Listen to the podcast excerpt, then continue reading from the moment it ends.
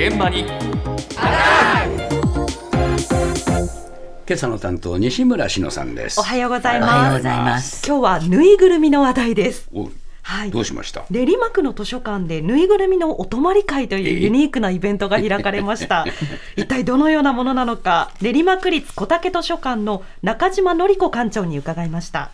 ぬいぐるみのお泊まり会とは、えっと、お子様が大切にしているぬいぐるみをですねお預かりをしてその間ですねぬいぐるみが、えっと、図書館で働いている様子をアルバムにしてそれをお渡しする事業なんですね。私たちと一緒に本の修理をしたり本がもともとあった場所に返す仕事とかをやってもらいます。お返しの日にはぬいぐるみの選んだ本ということでお子様にこんな本をあなたのぬいぐるみさんが選んでくれましたよということでご紹介したりします自分のぬいぐるみが私のために選んでくれたということで本はちょっとって思ってる子どもでもぬいぐるみを通してですね図書館に興味を持ってくれたり絵本に興味を持ったりしてくれるということで、えっと、とても意義を感じてます。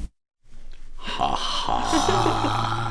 ぬいぐるみから子供を攻撃しようと、攻撃、そうですね。興味を持ってもらおうということなんですよね。まあ、あの子供たちからすると、自分の大切にしている大好きなぬいぐるみが図書館で本当に生きて働いていたりですとか、他のぬいぐるみのお友達と仲良くなったりしている、そんな写真がアルバムになって帰ってきますのなでそれがまあ楽しくて参加するようなんですけれども、え事業を行う側ですね、図書館の狙いとしては、それを通して本にそうだろう興味を持ってもらおうということなんですね。でこの事業もともとアメリカで始まってそれが日本に伝わり、今や全国の図書館で開かれているということなんですよね。えで取材した小竹図書館でも毎年すぐに定員が埋まっちゃうほど大人気えで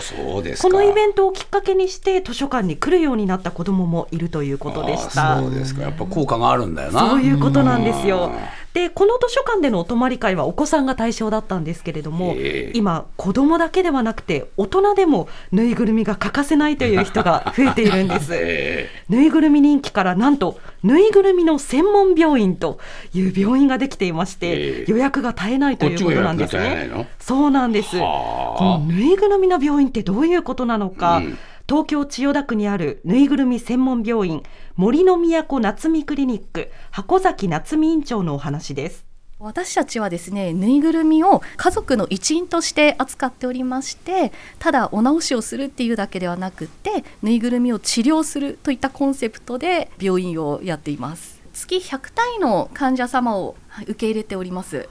中綿の交換あとしっかりとあのお風呂のエステに入っていただいてであとその時にですね綿をお入れしてからストレート矯正もしくは毛並みをしっかりと整えてツヤツヤにしてお帰りいただいております。全国からいらっしゃいますし海外からも最近はご依頼が増えています。中国、韓国、台湾とかあと遠いところでいうとヨーロッパ方面からもお客様はいらっしゃいます。今現在ですと10ヶ月待ちになってるんですね。最近になってまあ皆様ぬいぐるみを大事にする文化を恥ずかしがらない方が増えてきたのかなっていう印象ですね。まあ、ぬいぐるみが汚れたから直したいっていうご依頼は増えてると思います。そうかリニューアルだな。そうなんですよね。まあ綺麗にしたいということなんですが、ええ。あのこの病院洋裁洋服を作るための裁縫ですね。ええ。洋裁の専門学校などを卒業したスタッフ7人が対応しているんですけれどもうん、月100体のぬいぐるみを直しても追いつかないくらい1ヶ月。ということなんです。1ヶ。月待ちだって？そうなんですすよ。ごいね。でお話の中に海外からの、ね、ええ依頼もあるということでしたが、海外からぬいぐるみだけが送られてくることもあれば、ええ。日本に旅行に来た際にこの病院によってぬいぐるみを預けて治療している間に観光する。そんな観光客もいるということでした。ねはい。ええ。でお客さんは若い方もいれば祖父母や親の代から受け継がれるぬいぐるみを連れてくる方、うん。あとはゲームセンターでたまたま取ったぬいぐるみをずっと大事にしてるよという方など様々なんですね。で私がそうなんですよ。はい、見違えるようになるということなんですが、私が取材にお邪魔した日は杉並区の50代のご夫婦が熊と犬のぬいぐるみの治療に来ていたので少し話を伺いました。この犬のゴンちゃんって言うんですけど首が座らなくなっちゃったので初めてです。あのいろいろ丁寧に説明していただくのですごく安心して預けられるなと思ってよかったです。なんでしょうね。あの本物の動物ですとか人間のように扱ってくださるのでそれがすごく安心できるなと思いました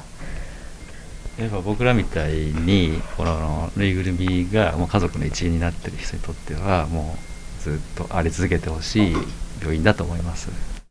うん、あのペットが家族の一員であるようにですねずっと大事にしているぬいぐるみも家族と同じ存在だというこ